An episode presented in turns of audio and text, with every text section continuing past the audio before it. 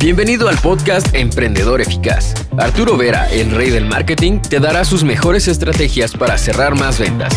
Encontrarás un nicho rentable y lograrás posicionarte como el mejor en tu rubro. Únete y comienza a ver resultados con tu emprendimiento. Uno de los motivos por el cual muchos emprendedores no logran seleccionar y reclutar personas para el propio negocio es una cuestión también de mentalidad. Arturo, pero ¿qué cosa tiene que ver la mentalidad con el reclutamiento? Muchísimo, chicos. Porque si tenemos creencias limitantes respecto a lo que significa trabajar en equipo, si tienen creencias limitantes respecto a lo que significa crear un team eficiente, será muy complicado que puedan hacerlo. También veremos cuáles son las fases para hacerlo, pero es importante que analicen si esta primera fase de repente tienen que trabajarlo un poquito.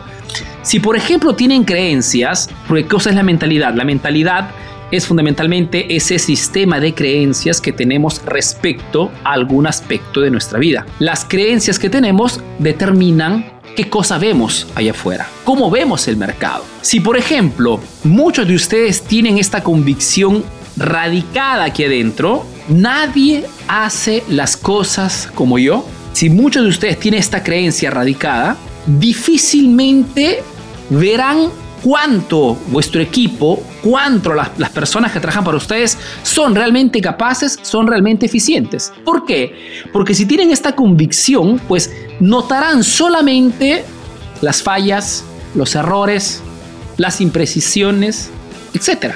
Porque tenemos esta creencia radicada. La visión que tenemos del mundo no es otra cosa que el reflejo de las creencias que tenemos aquí adentro. Una cosa que también hablaremos en el webinar, pero tienen que saber que las creencias que tenemos en este momento no son creencias propias. Este sistema de creencias que en este momento ustedes tienen programada es un sistema de creencias que les, ha, les han sido donadas, regaladas por vuestro medio ambiente. Y si de repente han crecido en un ambiente donde se repetía mucho esto, han hecho vuestra esa creencia, se ha convertido en una convicción y hoy no logran encontrar gente válida porque están convencidos que nadie hace las cosas como ustedes. Chicos, les digo porque es una de las creencias que yo también tuve y tuve que trabajar muchísimo, sobre todo al inicio de mi carrera. No lograba encontrar personas válidas porque no las buscaba correctamente, porque no notaba su mejor a sus trabajos, porque dentro tenía esta convicción de que nadie hacía como yo hacía las cosas. Y que si yo hacía las cosas, pues las cosas eran mejores. Y esto es muchas veces un error enorme a nivel de evaluación de personal. Arturo, tengo un problema. Mi equipo no trabaja como debería y me doy cuenta que si no estoy presente, los empleados trabajan mal. Es otra creencia falsa que muchas veces te impide de crear un equipo, un team realmente poderoso. Pero para hacerles entender que ahora que les voy a compartir cuáles son las fases, los pasos para poder seleccionar y reclutar, toda este, esta secuencia, pues al final tendrá un resultado en base a lo que ustedes creen. Porque si tienen ese tipo de creencias limitantes, será muy complicado que noten de repente el talento o que den el espacio a las personas o que cultiven de repente algún tipo de competición sana en el equipo. Porque para, que todo esto suceda, por detrás tiene que haber un emprendedor totalmente ok a nivel mental sobre el tema del reclutamiento de las personas. Son todas creencias fundamentalmente que se anclan al miedo, al miedo que el emprendedor tiene de no tener el control del negocio tanto es verdad que una de las causas, como les comentaba al inicio, del por qué mucha gente no logra crear equipo, no logra reclutar personal, es porque tiene el vicio maniacal del control. Maníacos del control y quieren controlarlo todo.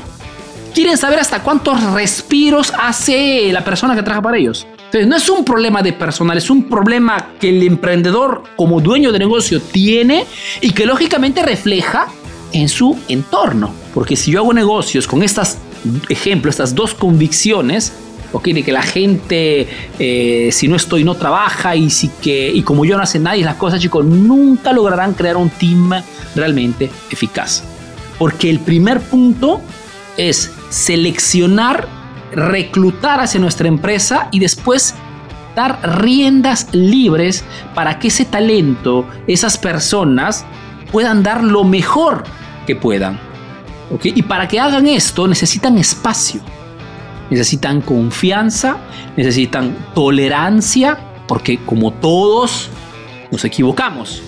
El punto es que si creemos, pero que si como hacemos nosotros las cosas no las hace nadie, no notamos ni siquiera nuestros errores. Notamos solamente las cosas que hacemos bien, porque tenemos esta convicción y cuando tenemos una creencia, tratamos siempre de confirmar, de validar nuestras creencias. Por eso que cambiar las creencias es muy complicado, porque a nadie le gusta aceptar de que estoy mal programado o que pienso en forma equivocada. Por una cuestión de sobrevivencia, el ser humano tiene que tener la convicción de que está en lo justo. Tanto es verdad que se dice que una persona tiene siempre la percepción neta de que es perfecta, de que no le falta nada. ¿Cuáles son las fases para poder reclutar personal? Lo que le voy a compartir no es teoría, son cosas que he hecho por muchísimos años. Gran parte del trabajo que hacía antes de este proyecto Emprendedor Eficaz tenía que ver con eso. Según tenía una, agencia de mm, marketing y publicidad, la mitad de mi trabajo consistía en reclutar personas, vendedores que pudieran proponer mis productos. Había un turnover pazzesco, muy, muy grande. Entonces tenía que ser muy capaz de seleccionar personal y es por eso que teníamos 50 vendedores, porque eh, teníamos esa capacidad de poder de entender con quién estábamos hablando. Ahora, la primera parte, la primera fase que todo emprendedor debe desarrollar si quiere hacer una correcta selección y reclutamiento de personas para el propio team es este. ¿Qué cosa quieres? Lo que te quiero decir es que cuando buscamos una persona para un lugar específico, para una tarea, un área de nuestra empresa, tenemos que antes de iniciar a hablar, buscar, hacer el anuncio, antes de hacer cualquier cosa, es sentarme un momento con mi socio de repente, con mi, mi, brazo derecho y hacer lo que se llama también en el marketing un avatar. ¿Cuáles son esos requisitos indispensables que pretendo esta persona tenga para poder trabajar en mi empresa? Porque no es una persona que va a venir a trabajar gratis. Es una persona que va a venir a trabajar y me costará un sueldo. Muy probablemente un muy buen sueldo si sabe hacer el trajo. Por ende, pretendo que esta persona tenga ciertas características. Ahora, eso te parecerá descontado, pero la mayor parte de las veces no es así. Estoy buscando, por ejemplo, un editor de videos. ¿En qué país quiero que esté? Quiero que esté cerca de mi oficina. Puede estar en cualquier país del mundo, no hay problema. ¿Qué programa de edición quiero que sepa utilizar? Porque de repente si yo utilizo un cierto programa, por ejemplo, en mi caso, Final Cut, que es el programa de, Apple, Okay, prefiero que esta persona también tenga el mismo programa para en caso de repente hay algún tipo de problema, etcétera, etcétera, pueden de alguna forma interactuar en los, en los files, en los archivos de esta persona. Estoy haciendo ejemplos simples, pero para hacerte entender que cuando buscamos a alguien tenemos que saber perfectamente qué cosa queremos. Tiene que ser transparente, tiene que ser muy claro esto. La claridad es poder hasta de qué, de edad. No, no me interesa la edad, pero de repente para ciertos trabajos me interesa la edad. De una, de una, cierta edad, de 25 a 50, por ejemplo. ¿no? Porque según el requisito que estaba buscando, esta persona requerir experiencia o sin experiencia. ¿Y qué tipo de experiencia? Tengo que hacer una, una, una radiografía precisa, un avatar de qué cosa estoy buscando. Arturo, no logro encontrar buenos vendedores. Vendedores es universo. ¿Ok? ¿Qué tipo de vendedor estás buscando? ¿Un vendedor telefónico? ¿Un vendedor que vaya directamente a casa de la persona? ¿Con qué experiencia? Que tenga ciertas habilidades, que conozca también de redes sociales, que sepa manejar Tienes que saber todo esto, chicos.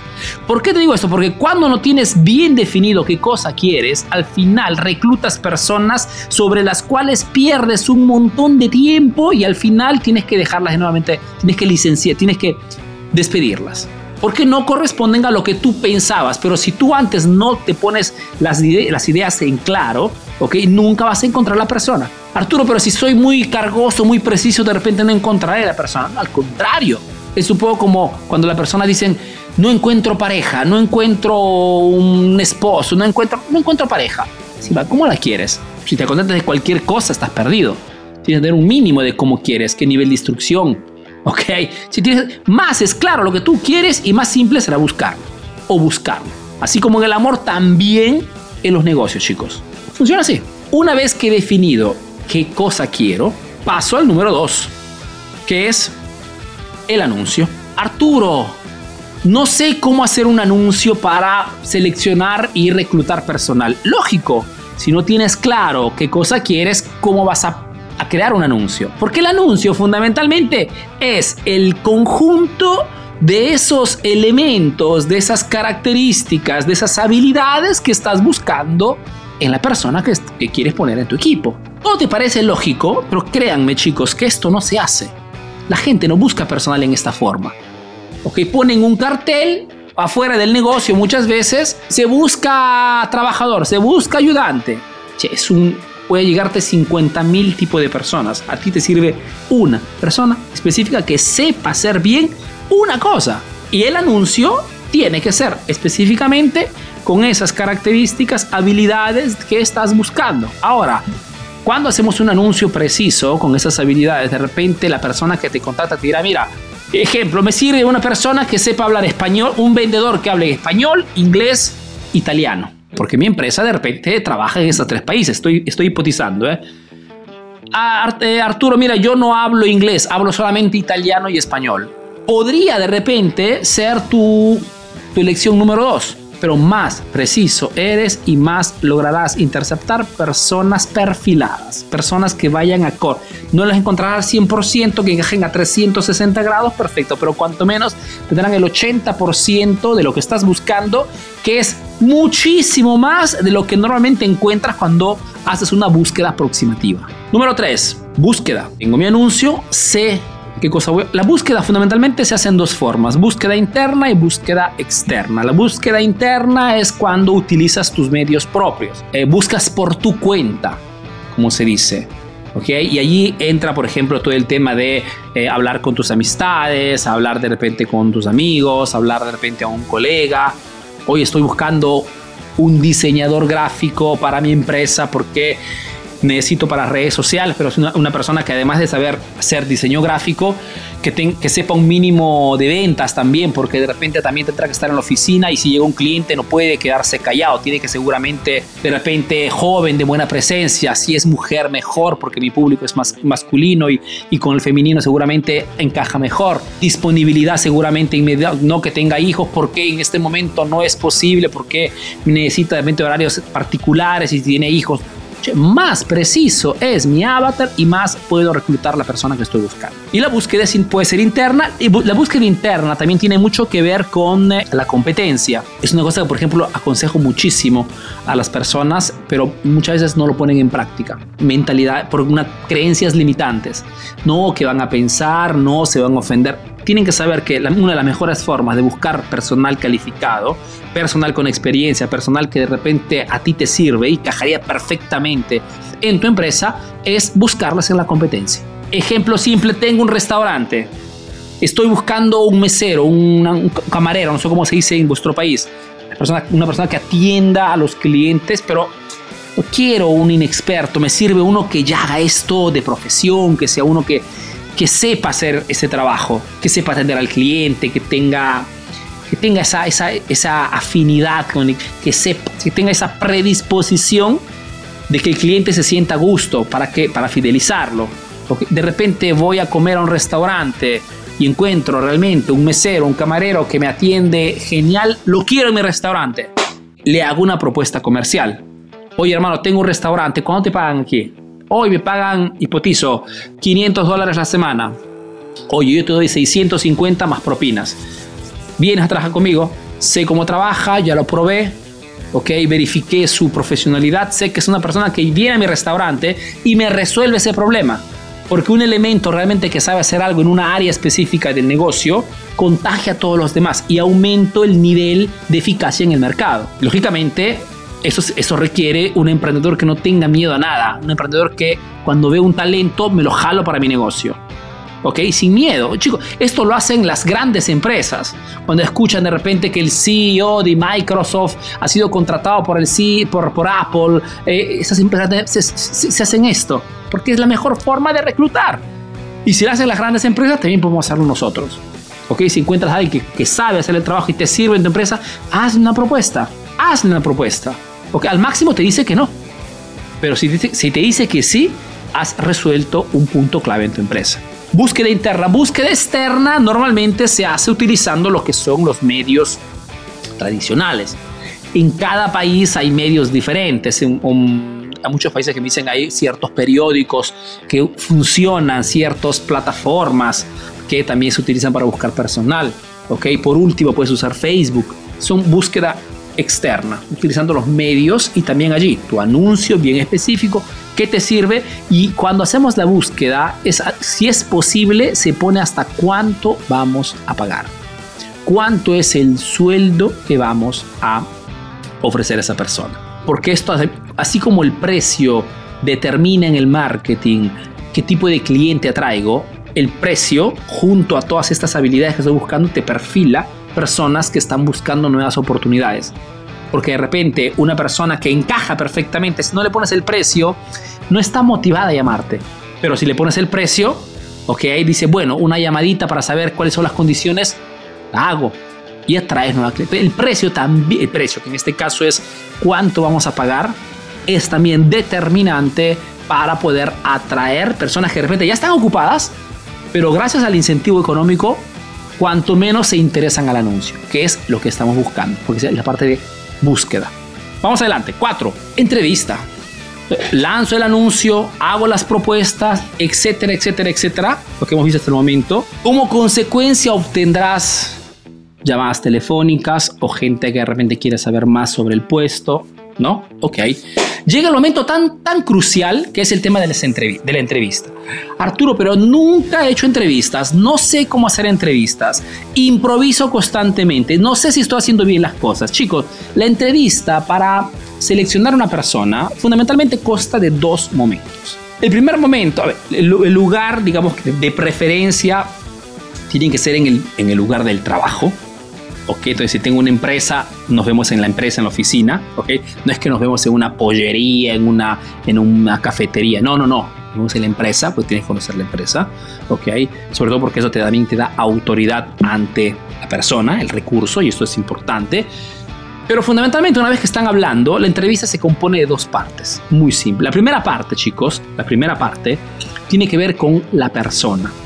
En el sentido de que y esto, chicos, es una perla que si ustedes aprenden esto, han resuelto la mitad de los problemas de este argumento. Tienen que saber que en fase de entrevista, uno, el currículum conta cero. Un error carrafal que hace muchos emprendedores, por ejemplo, que no conocen estos temas, es el de que pasan media hora leyendo el currículum de la persona que está de frente.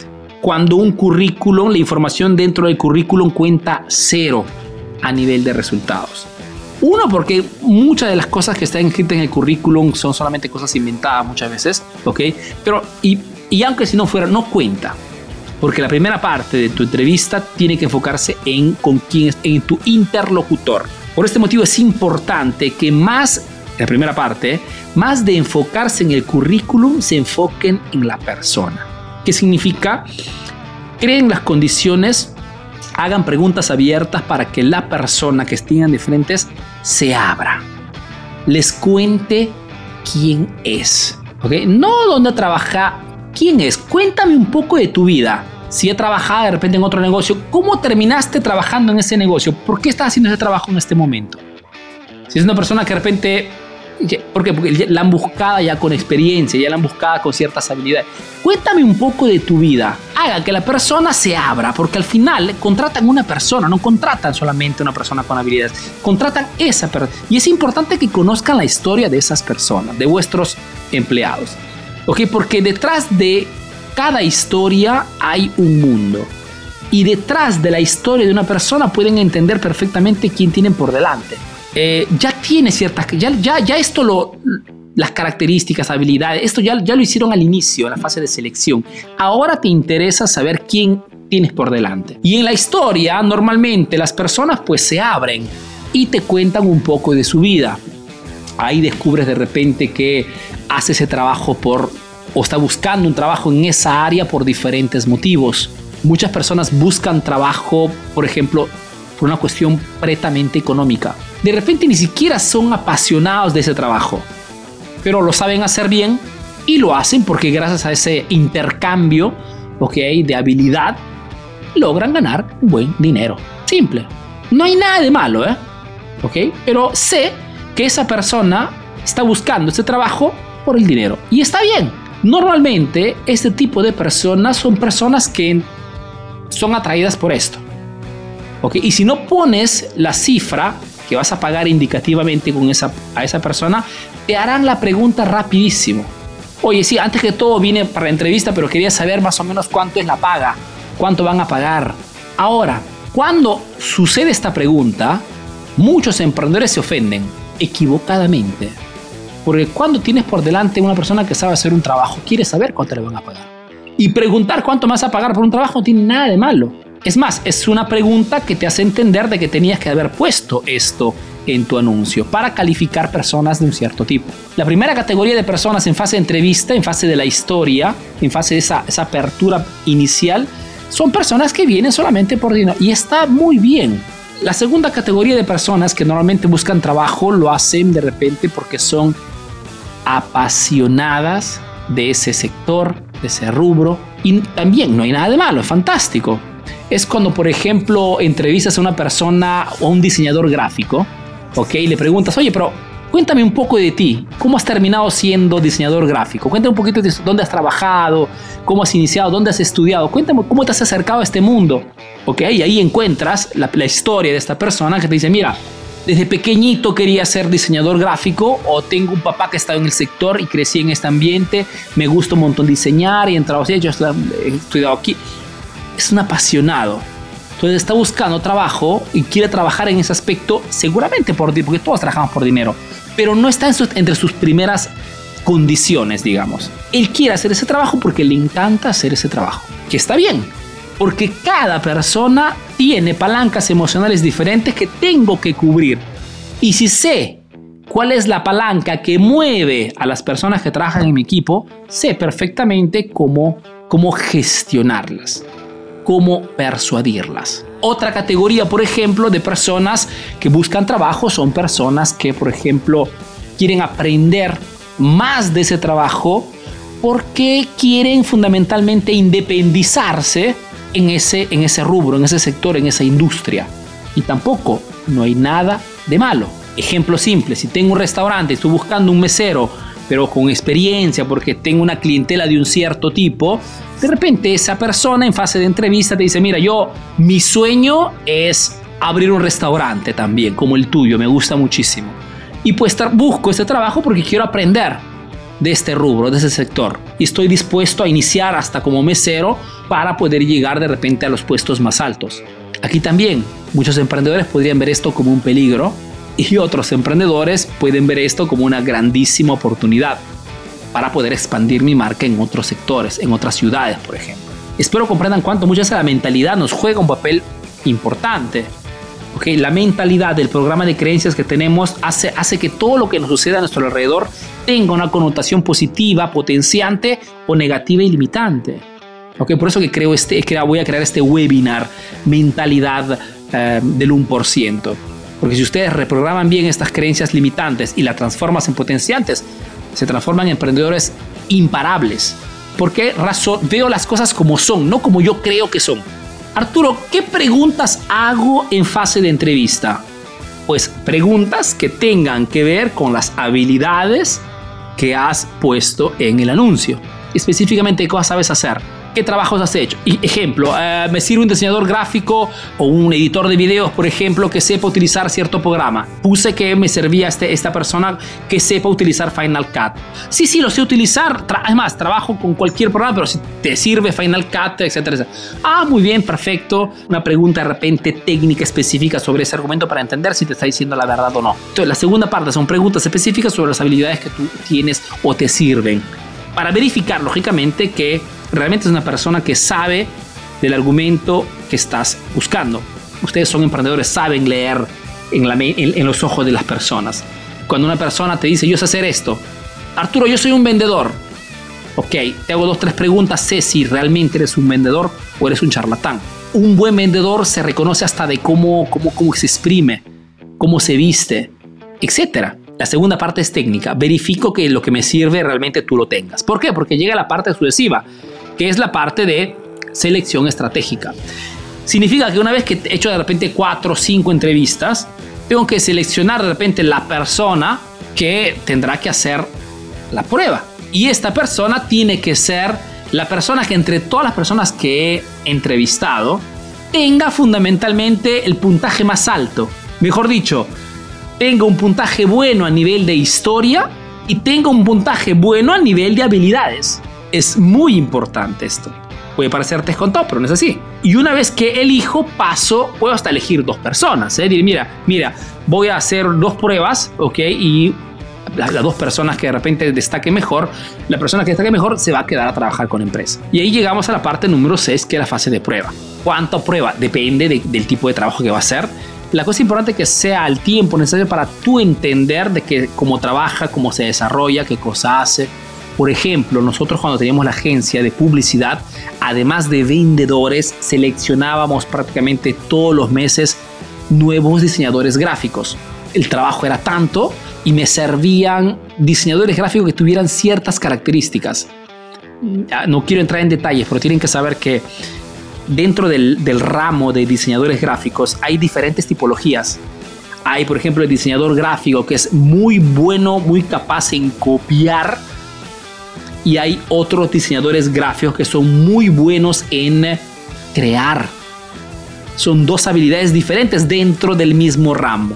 Y lo que a mí me servía para mi empresa, que la, la, agencia de publicidad, no eran tanto creadores, eran sino copiadores, mejor dicho, emprendedores que de repente le mostraba ciertas gráficas, ciertos diseños ya de otros clientes y tenían simplemente que tomar esa inspiración y utilizarlo con los nuevos datos de nuevos clientes. Esta era nuestra operación. Me servía cierto tipo de persona. Y para poder seleccionarla, la fase de prueba consistía de repente en dos días donde te daba este tipo de trabajo y medía el tiempo de cuánto te tomabas en hacer ese porque me servía también velocidad. Que no me servía solamente un trabajo bien hecho, me servía un trabajo discreto pero súper veloz. Era un compromiso. Cada empresa tiene lo suyo. En ese momento nuestra empresa trabaja mucho sobre la cantidad. ¿ok? Entonces no me servía uno que me hiciera una, ópera, una obra de arte en un día entero. Me servía uno que en un día me, me lograra mandar en trabajo 50 diseños, diseños gráficos. Te sirve ciertas personas y la prueba tiene que desarrollarse en base a, a, lo que a ti te sirve. Lo importante es que verifiques que esa persona tenga las características necesarias. Arturo, ¿tiene que ser pagada la fase de prueba? Normalmente sí, depende también de las leyes que hay en tu país. Por ejemplo, nosotros hemos siempre pagado ese día, esos dos días de trabajo, siempre porque estaba, igualmente estaba ocupando el tiempo. Aunque si muchos me decían, no, no, no quiero ser pagada, eh, para mí es no, no te pagamos igualmente porque es justo que sea así. Pero cada uno se gestiona en modo diferente. Sucesivamente, después de la prueba, lógicamente está el consolidamiento.